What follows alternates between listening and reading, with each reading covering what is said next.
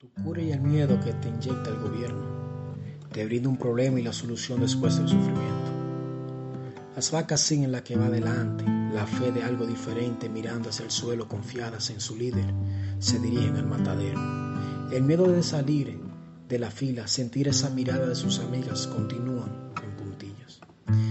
¿De qué sirve libre albedrío si culpas a otro por tu desgracia? La comodidad te mata, la realidad te golpea y la mentira te llama tú decidiste creer. Pues no se puede ser amigo del que ama la hipocresía, que apuñala cuando no lo miras, abrazando la fantasía que tampoco es su amiga.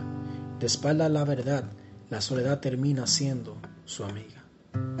Entonces el maldito loco que piensa por sí mismo, el que un día salió de la fila y soportó las humillaciones del que un día creyó estar arriba, pues la vida es un tablero de ajedrez